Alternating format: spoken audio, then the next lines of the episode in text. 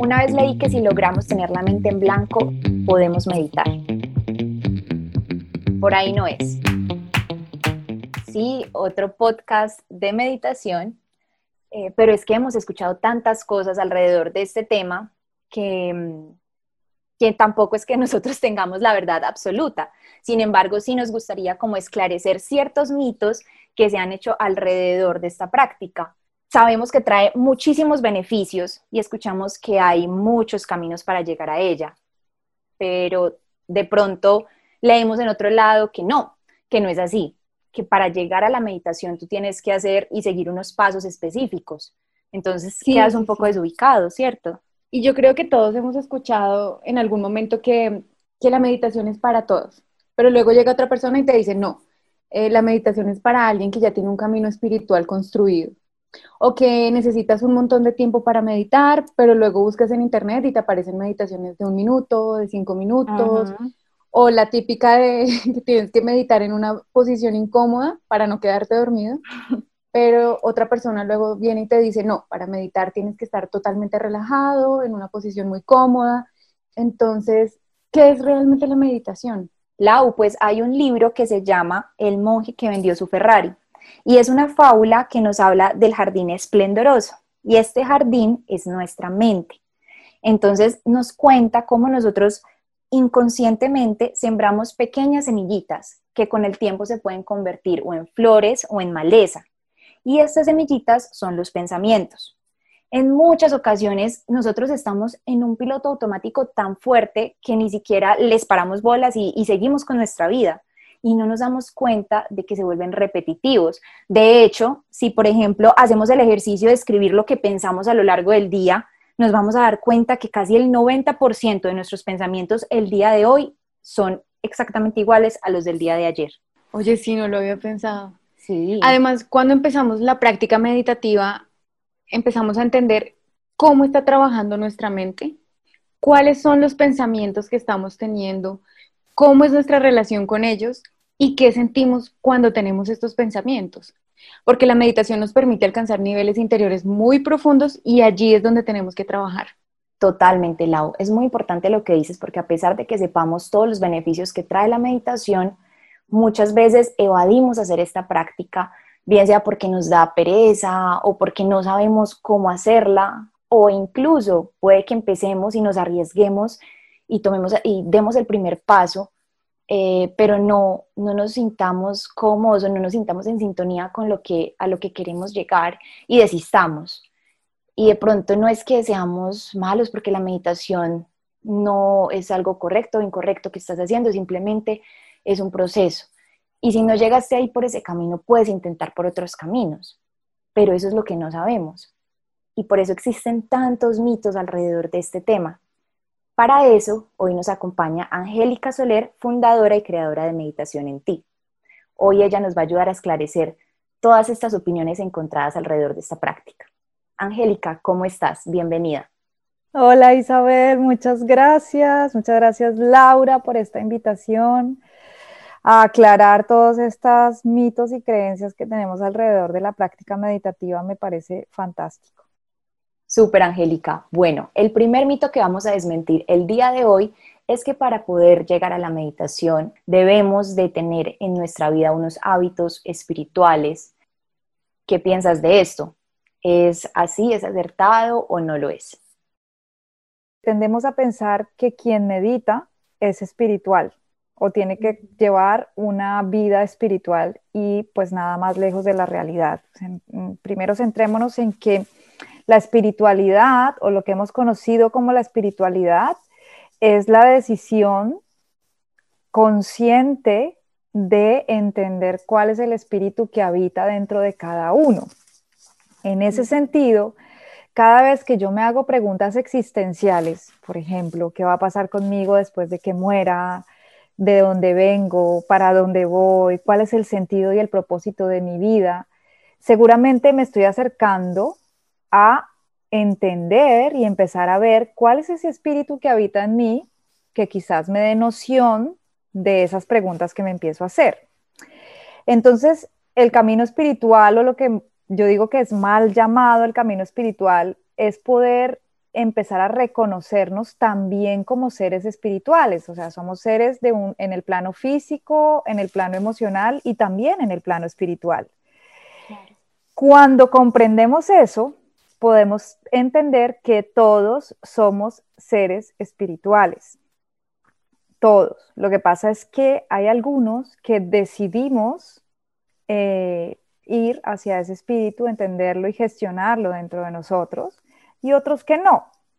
Entonces, la práctica meditativa lo que sí hace es acercarte a entender cuál es el contenido espiritual que está dentro de ti, pero no necesariamente es para ello. ¿sí? Lo que pasa es que con lo, que sucede con la práctica meditativa es que empiezas a estar más despierto y más atento a tu realidad interior más que a tu realidad exterior y empiezas a darte cuenta de que hay un sentido de vida, eh, de que hay un propósito de estar acá, de que hay, em, de que hay tal vez una eternidad y estas cosas que llamamos espirituales. Pero eso es más bien como un resultado de la práctica y no el para qué de la práctica. En realidad la meditación se trata de, yo siempre lo digo, la meditación no se puede definir porque lo que es divino, perfecto, no se puede definir, ni se puede limitar, ni se puede contener, ni puedo decir, tal como el amor, decir qué es la meditación es imposible. Pero si quisiéramos llevarlo a, a una definición básica y pragmática, es observar el contenido de tu mente. Entonces, cada vez que tú te pares en esa observación del contenido mental, vas a estar más despierto y atento a tal punto que ese piloto automático del que hablaban ustedes em, empieza a ser menos presente, ¿no? Se empieza como a disolver y puedo tomar decisiones. En ese sentido, entonces, la meditación sería para todos, para todo aquel que quiera conocerse más. La meditación para mí es una ciencia de autoconocimiento y una ciencia de autoconocimiento que nos permite ver una cosa tan sencilla como empezar a decir qué tan cómodo me siento pasando tiempo conmigo. ¿Qué tan cómodo me siento cuando no miro el teléfono, no miro las redes sociales, no estoy leyendo un libro, no estoy viendo el programa de televisión y me siento a pasar tiempo conmigo y con mi mundo interior?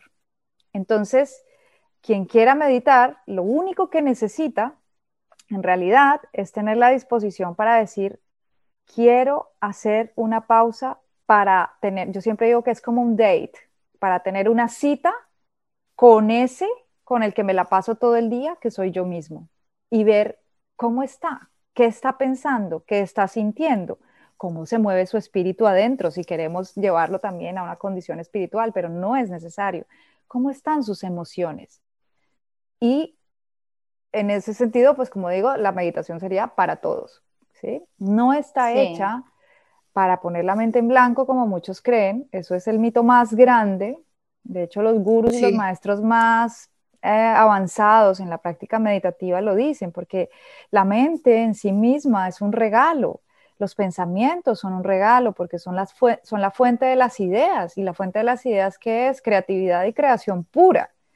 El tema no es tener una pelea con los pensamientos, el tema es entender de qué manera se mueve el flujo de pensamientos en nosotros y si esos pensamientos están generando la realidad que nosotros queremos. Y si no, poder tener la suficiente capacidad para tomar la decisión de cambiarlos. Y la meditación te otorga ese estado de plena conciencia en el cual tú puedes observar observar cómo estás pensando y tomar decisiones. Pero cuando no lo hacemos, pues vamos un poco presos de todo este, yo les llamo que es como el, caballo salvaje, es como un caballo salvaje que, que sueltas en un campo y que no sabes qué va a hacer, que son los pensamientos y las emociones.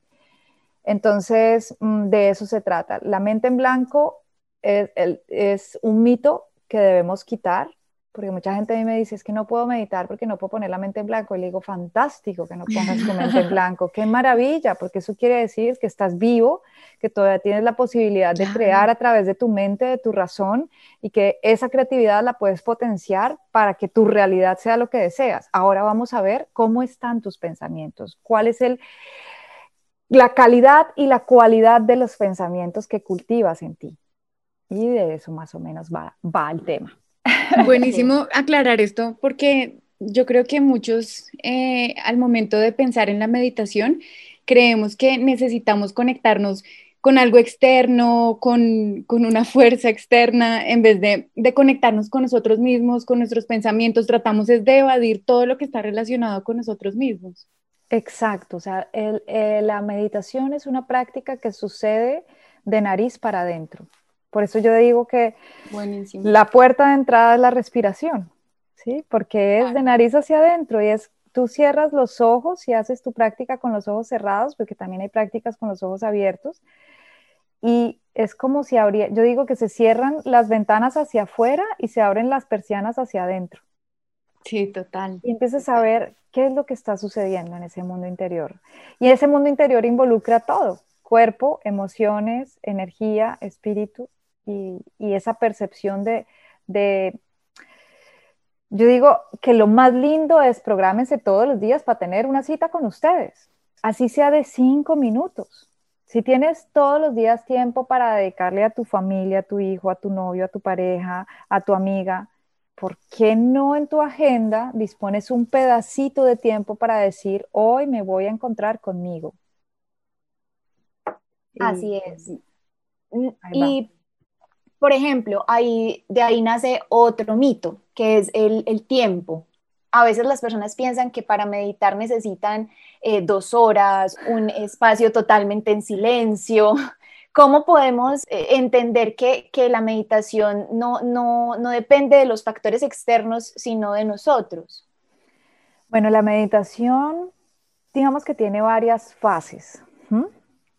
Y para las personas que se estén iniciando en la práctica, mi consejo es que lo hagan paso a paso y suavemente, porque sabemos y nos escuchamos todos los días de los beneficios de la práctica meditativa y que calma y que da claridad y que la gente está más serena. Pero hay una pregunta que hoy en día nos hacemos en el medio de la meditación, incluso desde un marco científico, es si es tan bueno, casi más bueno que los antidepresivos, ¿por qué la gente no medita? ¿Sí? Claro. ¿Por qué la gente toma la decisión de tomar, de, de prefiere los antidepresivos o el Prozac sobre la práctica meditativa.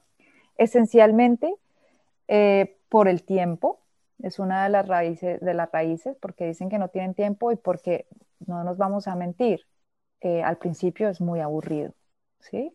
Y da pereza. Da pereza porque es encontrarte con que ya no vas a tener nada que te distraiga de ti. Todo el tiempo estamos estimulados de imágenes, pantallas, sonidos, un montón de cosas y cuando nosotros empezamos a entrar en ese mundo interior, pues esos estímulos se van y el cerebro como que no sabe a dónde llevar su atención. ¿Y por qué digo esto? Porque la primera fase para empezar a entrar en la práctica meditativa es la atención. Empezar a llevar la atención sostenidamente por periodos cortos de tiempo y con decisión a voluntad a ciertas cosas. Yo utilizo el cuerpo porque me parece que es algo que tenemos con nosotros todo el tiempo, pero también lo puedes hacer atendiendo cualquier cosa en ese carácter meditativo. Entonces, si yo puedo hacer pausas durante el día para voluntariamente sostener mi atención por lo menos tres minutos, por ejemplo, en mi respiración, no es que esté meditando, pero estoy empezando a preparar el terreno para entrenarme hacia la práctica meditativa. Y esta distinción es importante hacerla porque hoy en día creemos que meditar es todo lo que tenga que ver con momentos de atención y calma y que, se hace dos minutos. No, eso es preparar el terreno y entrenarse. Y es absolutamente necesario para iniciar, para el iniciante. ¿Por qué? porque es como cuando tú vas a correr una maratón. Tú no sales a correr los 42 kilómetros el primer día. Tú primero, los primeros días caminas, corres un kilómetro, te preparas, luego vas aumentando el ritmo y asimismo es mi sugerencia con la práctica meditativa. La meditación es un estado que se alcanza a través de un entrenamiento, ¿sí? Y ese, ese el inicio de ese entrenamiento es la atención. ¿Dónde pongo y fijo mi atención sostenidamente para em, quitar todos los estímulos que van hacia nuestro ego? Nuestro ego vive todo el tiempo estimulado y él necesita eso para distraernos, ¿sí? Para distraernos y esa es como su estrategia más importante. Entonces, hoy en día además claro, los niveles de atención se han disminuido muchísimo. Hasta hace un tiempo se supone que sosteníamos la atención 12 segundos mirando una pantalla, luego ha bajado a 3 y ahora parece que con la pandemia han dicho no sostenemos la atención más de un segundo y medio. Entonces el primer reto es haz una pausa y atiende tu respiración, atiende cómo te sientes físicamente, atiende eh, cómo te sientes emocionalmente, ¿sí? Y ahí podrías empezar a inducir una práctica meditativa. Entonces, hoy en día está muy, muy de moda el mindfulness, que es la práctica de atención plena o de atención consciente. Y esencialmente en mindfulness lo que nos lleva es a que hagamos del momento presente un estado consciente de atención, ¿sí? Para que nuestra mente vaya cultivando el estado meditativo. En ese sentido, cuando tú no tienes tiempo de hacer una práctica, porque hay de una práctica sostenida de una hora o de 40 minutos de meditación, pues regálate cinco minutos de esa pausa contigo y durante el día busca la manera de estar presente para ti, porque muchas veces lo que pasa es que ni siquiera estamos presentes para los demás. Nos sentamos a cenar con nuestra pareja y cada uno está en el móvil o, ni nos miramos ni conversamos y no hay presencia. Entonces, una de las maneras para empezar a cultivar la mente meditativa es retarnos a la atención plena y consciente en todas nuestras actividades. ¿Esto qué quiere decir? Que mientras te estás ejercitando, estás atento de tu cuerpo, tu respiración, tus pulsaciones, y ahí estás empezando a entrenar tu atención. Y cuando llegan los pensamientos mientras te estás ejercitando, también estás atento de cómo son esos pensamientos. ¿Este pensamiento realmente tiene cabida en este momento o en este momento realmente quiero volverme a concentrar en que me estoy ejercitando? Entonces, es simple, no es fácil, pero es simple, es que cuando estés haciendo lo que estás haciendo, estés haciendo lo que estás haciendo. Es decir, si estás comiendo, estás comiendo, si estás ejercitándote, te estás ejercitando, si estás hablando con tu pareja, estás hablando con tu pareja y se acaba un poco este multitasking que además en la vida moderna creemos que es un don y un talento y lo que hace es ir en contra de la gestión del tiempo. Entonces, por ahí podemos entrar. ¿sí? Ya, si queremos profundizar en la práctica meditativa, pues ese entrenamiento va aumentando. Vuelvo al ejemplo de la carrera de maratón y hay pues muchas opciones, pero mi consejo para el iniciante es que siempre lo haga paso a paso, suavemente y, empiece con momentos cortos de concentración. Y ahí está el gran reto, porque nosotras lo hablábamos en el episodio pasado de, alimentación, que mucha gente desayuna, almuerza de pie, come rapidísimo, no es consciente de, de qué está comiendo ni de cuánto está comiendo. Y yo creo que ya se ha vuelto una necesidad eh, estar, como tú dices, multitasking y, como a las carreras con todo, porque así uno se siente productivo, exactamente. Uno cree que, o sea, uno mide la productividad de esa forma y, muchas veces uno no es eficiente actuando así y, y, uno puede, puede estar, pues, o puede ser mucho más productivo cuando está realmente consciente de esos momentos con uno, desde el momento en que yo qué sé, estoy cocinando, en el momento en que, como tú lo dices también, estoy ejercitándome, estoy consciente de mi cuerpo, todo, todo eso realmente puede fomentar la, la productividad. Así es. Y otra cosa importante es quitarle también ese mito a la práctica meditativa de que tiene que ver con religión, de que te hace más eh, santo, sano, eh, o que te hace levitar sobre los otros, o que nada que ver frente a eso, ese es nuestro último mito, que es las personas, muchas veces hasta uno cuando, cuando medita ha caído en el ego de decir, por hacer esto eh, tengo una conciencia más alta que otras personas, o por hacer esta práctica y tenerla en mi vida eh, soy más elevado que otros, o llego a la iluminación, eh, ese, ese mm, concepto que también es, es así como la espiritualidad y no sabemos muy bien como que eso no es hacia arriba, sino hacia adentro de nosotros, no es como llegar a una meta eh, más arriba de nosotros y más arriba del resto, sino estar, eh, observarnos hacia adentro, hacia nosotros mismos. Así ese, es. ese es un mito muy grande también, que incluso uno sin querer cae en eso por, porque el ego juega esas pasadas. Entonces, ¿cómo esclarecer ese mito, Angélica? ¿Cómo podemos como entender mejor eso? Mira, Mm, hay una cosa que no podemos perder de vista cuando estamos en cualquier actividad, eh, pero sobre todo en la práctica meditativa, es que nosotros estamos viviendo una experiencia en la tierra, encarnados en un cuerpo. Si no tuviéramos que estar en este cuerpo, no estaríamos en este cuerpo. Yo soy redundante con estas cosas que se parecen tontas porque repito la misma frase, ¿sí? No. Si tú le das el sentido, si no tuviéramos que estar en este cuerpo, no estaríamos en este cuerpo. Entonces, em, hay que tener cuidado con estas prácticas que lo que buscan es llevarte a un mundo imaginario donde estás visualizando eh, escenarios de paz y tranquilidad. Yo siempre lo digo un poco a modo de broma y con todo respeto, con hadas, eh, unicornios azules, pájaros celestes, porque uno de los grandes obstáculos de la práctica meditativa, o de los más grandes, es la fantasía y la imaginación. Entonces, entendiendo esto, lo que hacemos realmente cuando conectamos con la presencia es poder aceptar la realidad que tenemos aquí y ahora. ¿Sí? Y cuando yo acepto esa realidad que tengo aquí y ahora, nunca me voy a engañar, no me voy a mentir, no voy a decir la verdad, voy a decir, hoy Angélica está triste. Y esa tristeza le hace recordar lo humana que es. ¿Mm? Y qué linda. Ven tristeza, te abrazo y recibo el mensaje que me quieras dar hoy, porque además entiendo que la emoción es pasajera. ¿sí? Para mí ese es el centro de la práctica meditativa real.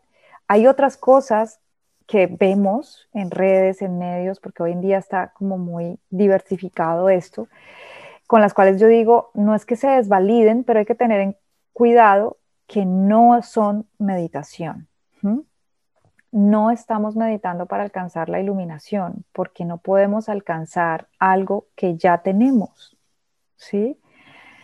Es que no puedes buscar algo que que ya tienes. O sea, dicen cómo voy a encontrar la iluminación o voy a encontrar la conciencia. Eso ya lo tienes. ¿sí? Lo que vas a hacer es reconocerlo dentro de ti, que es distinto.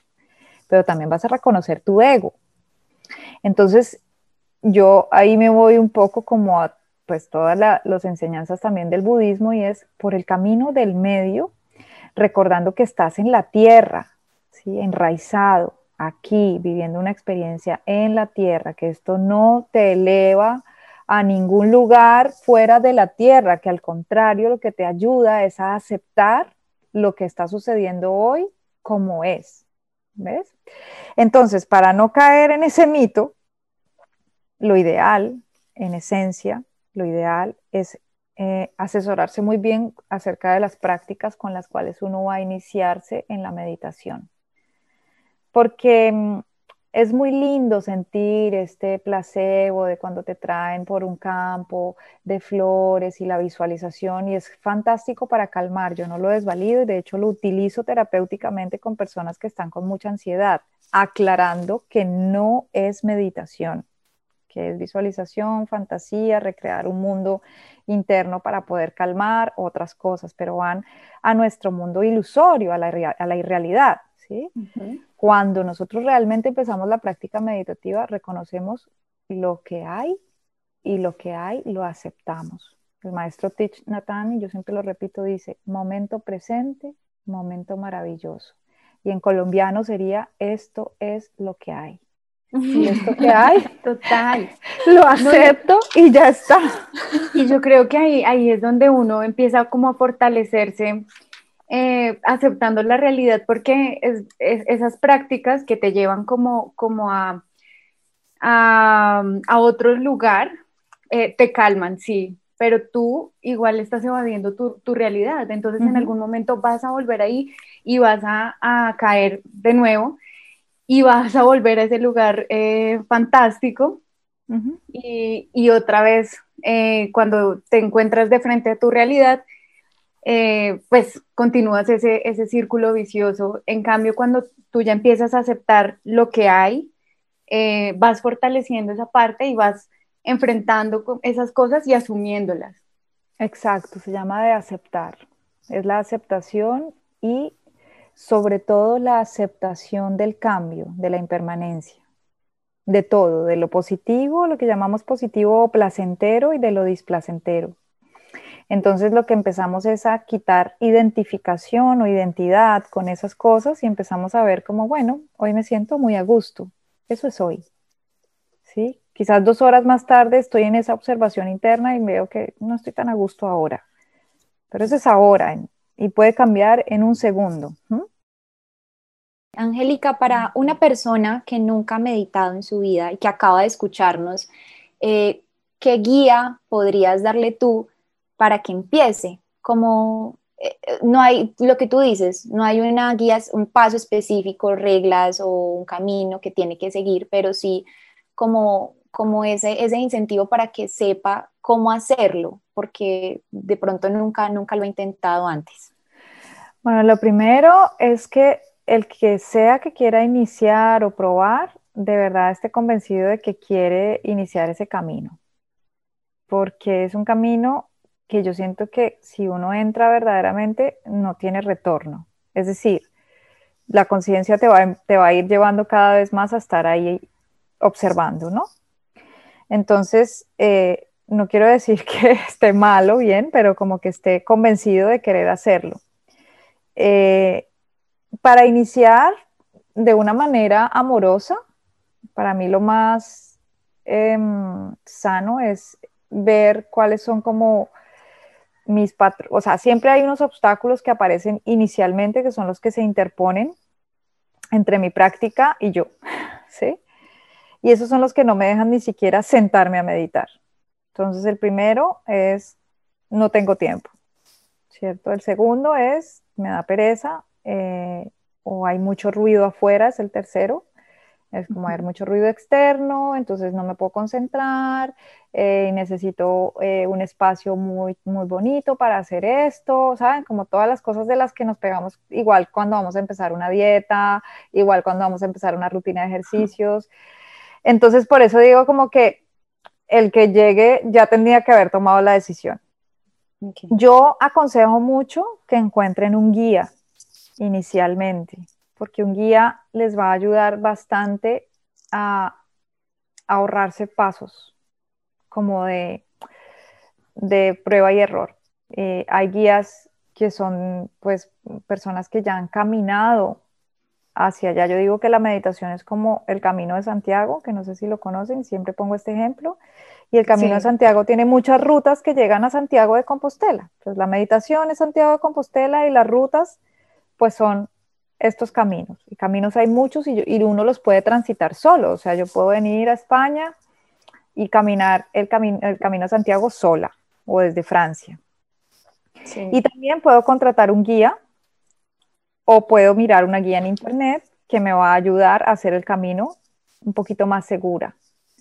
Entonces, una de las cosas que yo siempre sugiero es que empiecen con un guía, con un guía que les dé confianza, puede que sea presencial, puede que sea en línea, puede que sea un libro, no un libro de saber qué es la meditación, sino que tenga las meditaciones guiadas, que sea y, una fuente confiable.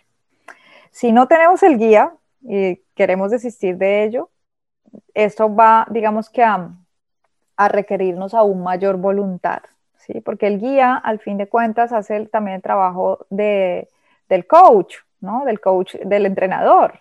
Entonces te va a ayudar en el entrenamiento. De otro lado, si ya sabes, por ejemplo, que te da mucha pereza hacerlo en la mañana, encuentra un horario durante el día en el que tú puedas decir, es que puedo hacer una pausa de 5 o 10 minutos para estar conmigo. Eh, es increíble, pero yo muchas veces al principio lo encontraba más eh, a mediodía que en la mañana o en la noche. Era imposible para mí en la noche. Y me quedaba mucho más fácil como después de almorzar, poderme sentar y pasar ese tiempo conmigo. Pero también puede ser justo cuando te despiertas, ¿sí? Y justo cuando te despiertas, una técnica fácil y sencilla es quédate en silencio escuchando el mundo interior, o sea, observando qué es lo que piensas, cómo te sientes y a ver cómo te, cómo te encuentras ese día. Pero también yo siempre les digo que dispongan un espacio en su casa para meditar. Entonces, así como tienes la cocina, la alcoba, la sala, si ya quieres empezar una práctica regular o en tu despacho, en tu oficina también lo puedes hacer, dispón de esa silla que es tu silla de meditación, ¿sí? O de este zafu o cojín que lo pones en un lugar específico y que siempre que pases por ahí lo veas, te vas a acordar de, ay, me voy a sentar un momentito a pasar cinco minutos respirando conmigo, ¿sí? Entonces, eso, digamos que de alguna forma ayuda, no es necesario, pero ayuda, porque también tenemos que vencer todos esos obstáculos que nos impiden sentarnos.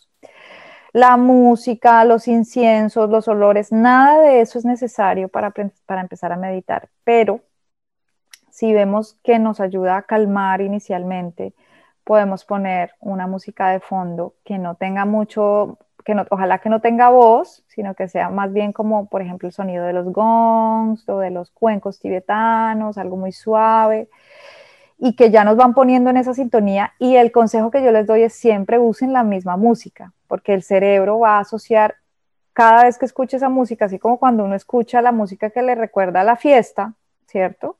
o las fiestas de Navidad, por ejemplo. Nosotros en Colombia que tenemos estas canciones navideñas que es como, uy, ya llegó diciembre con su alegría, pues si yo uso siempre la misma música para motivar mi meditación, mi cerebro va a decir como, wow, llegó el momento de meditar y te dispone. Y lo mismo, si necesitas, puedes tener hasta un aroma que te recuerde tu práctica. Un palo santo, a mí no me gustan los inciensos porque son tóxicos, casi todos, muy pocos no lo son, pero ¿Cómo así? No, en serio. Isabel con la casa llena de incienso. Pero puedes usar, quemar unas hojitas naturales de, pues, un aroma que te guste, eucalipto, salvia o palo santo, y ya, ¿sí? Y eso lo quemas y, y, entonces también lo mismo. Una de las cosas que más acentúa nuestra memoria rápidamente en nuestros sentidos cerebralmente es el olfato. O sea, el olfato se lleva al espíritu del tiempo. Tan es así que percibimos un aroma que no percibíamos hace muchos años y recordábamos a la pareja con la que empezábamos a salir. ¿sí? Mm. No sé si les ha pasado. Pues lo mismo acá. Si tenemos un olor que es el característico, por ejemplo, en la Semana Santa siempre está este olor de, del, incienso de Semana Santa y uno siempre lo asocia, yo siempre recuerdo como las Semanas Santas en Colombia así.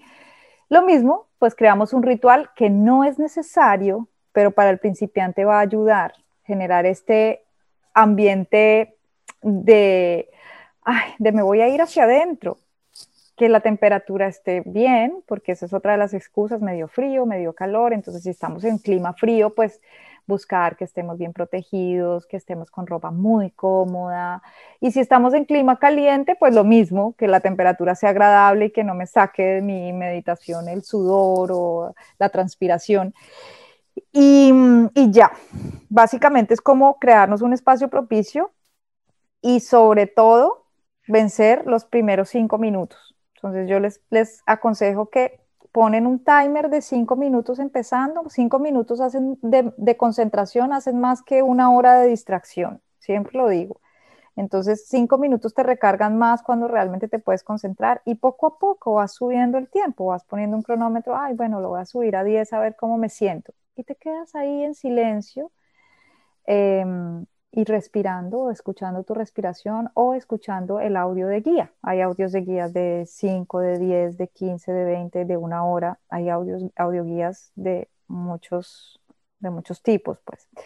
Y otra cosa que les sugiero siempre al iniciante es que durante el día haga unas pausas meditativas corticas de 30 segundos, de un minuto, y para, y de hecho yo les digo que es como eh, eh, la, pulsera de la respiración. Entonces pueden ponerse una pulserita que les recuerde eh, que tienen que respirar o un, un icono, puede ser como la argolla de matrimonio que le recuerda a uno que está casado, pues un, algo que yo use que cada vez que lo toque me recuerde que tengo que respirar o una campanita en el móvil que, que sea que suene como si fuera el chat, pero es el chat que te recuerda que tienes que encontrarte contigo 30 segundos. Y mi sugerencia es que al iniciar, ojalá la pongan por lo menos cada hora y cada hora se den un espacio de hacer tres respiraciones profundas y conscientes. ¿sí? Eso les va a cambiar el día, les va a cambiar la vida de verdad. ¿sí? Y ahí poquito a poquito, eh, la meditación también funciona por acumulación o la, práctica de concentración funciona por acumulación. Entonces, sí, poquito a poquito me voy a ir dando cuenta que de pronto tuve ocho pausas durante el día en los cuales respiré en conciencia y pude hacer una pausa y decir, aquí estoy. ¿sí? Aquí estoy presente y todavía me encuentro yo con yo, conmigo, ¿sí? yo con yo. Claro. Entonces, esos serían como los pasos para iniciar. Mm, que les aconsejaría yo eh, que puedan eh, como empezar a implementar. Empezar a implementar, sí. No, y yo creo que eh, lo que tú dices también de los implementos y de generar este entorno que no es necesario, también funciona como motivación. Es lo mismo que cuando alguien va, evade mucho el ejercicio y se compra ropa para hacer deporte y eso lo motiva y empieza pues como a ir a hacer ejercicio por, por ese factor externo. Eh, creo que aquí funciona igual, es simplemente como eh, adaptar estos hábitos a nuestro estilo de vida y, generar nuestra propia motivación y también obviamente la disciplina para incorporar estos hábitos ya a un largo plazo. Sí, por eso yo digo lo de la alarma en el móvil o por ejemplo poner avisitos en la casa que te recuerden, respira.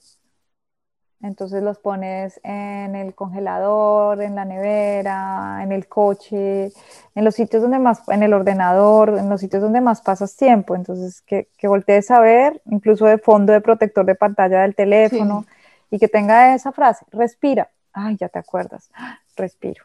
Mm, o escucha tu corazón, escucha los latidos de tu corazón y ahí entonces vas empezando a hacer conciencia de que existes, porque es que lo primero es eso, es que a veces ni siquiera estamos tan conscientes de que existimos, sino existimos es para los otros.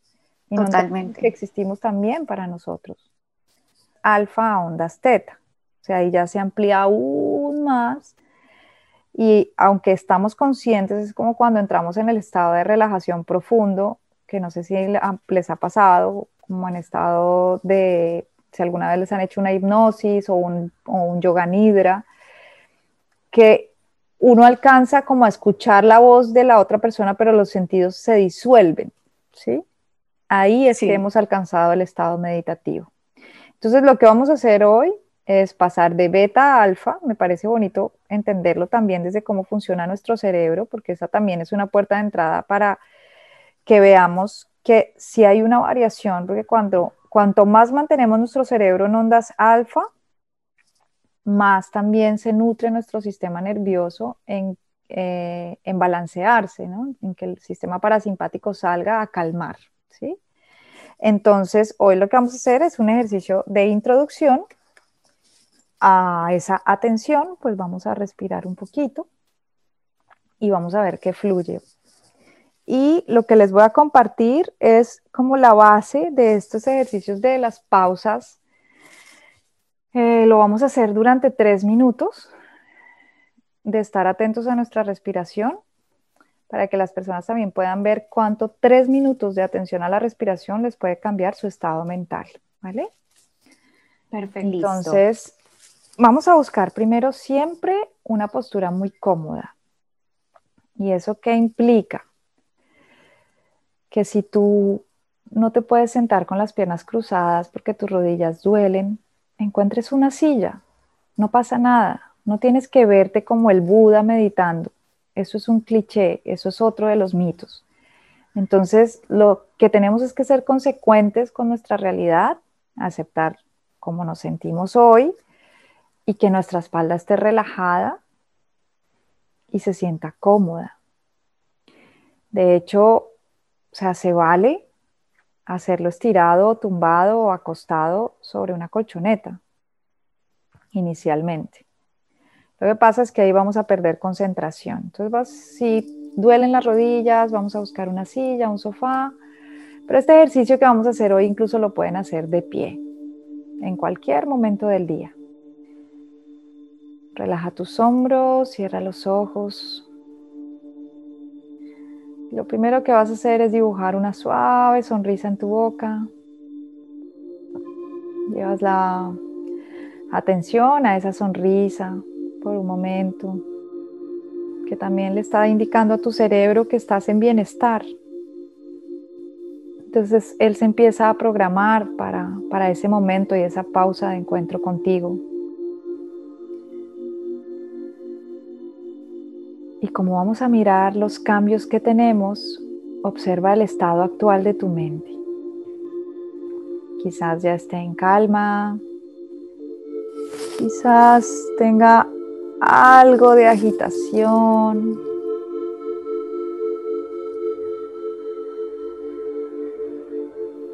Observa cómo está el flujo de pensamientos.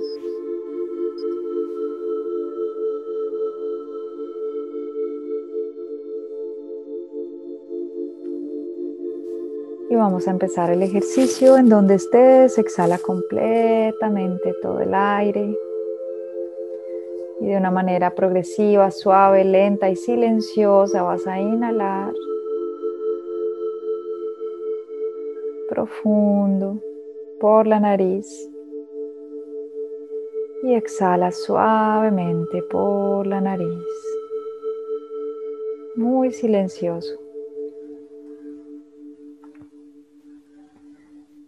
Toma otra inhalación profunda, suave, sostenida.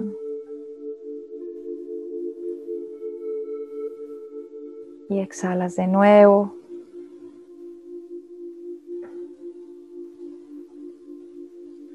Una última vez, inhalas profundo.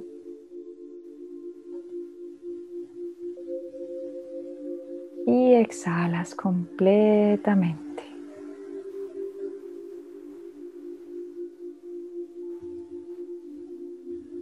Ahora vas a dejar que tu respiración fluya normal. Y durante tres minutos te vas a dedicar a contemplar el flujo respiratorio, el aire entrando y saliendo por tus fosas nasales.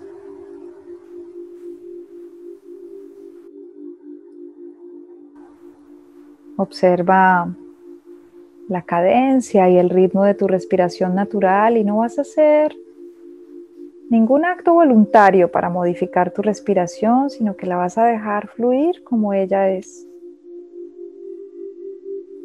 Entendiendo que así es que se mueve la vida dentro de ti hoy a través de ese flujo respiratorio que te permite estar con vida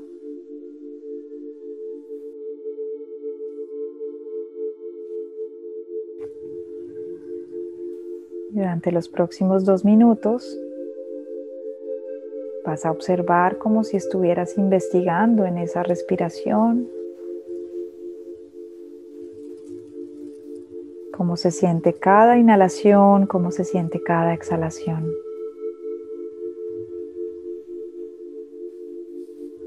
No vas a hacer nada más que eso, otorgándote un minuto de silencio.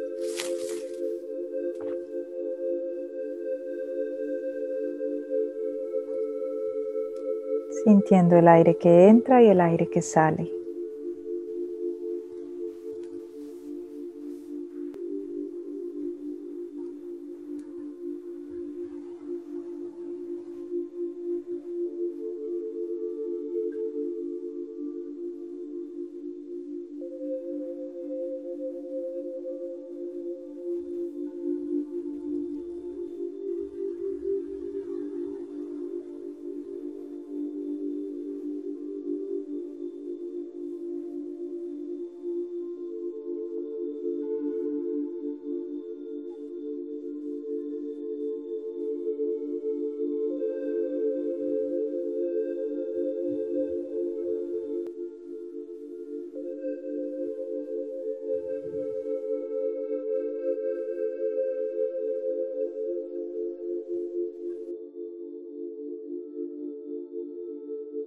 Y ahora que han pasado los tres minutos, observa el estado de tu mente.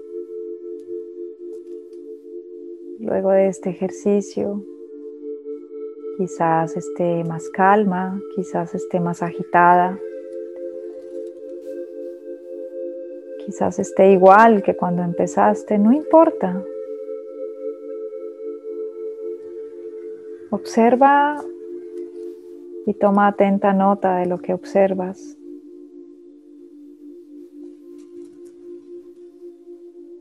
Empiezas a moverte a tu ritmo, hombros, articulaciones, y cuando quieras. Abres los ojos regresando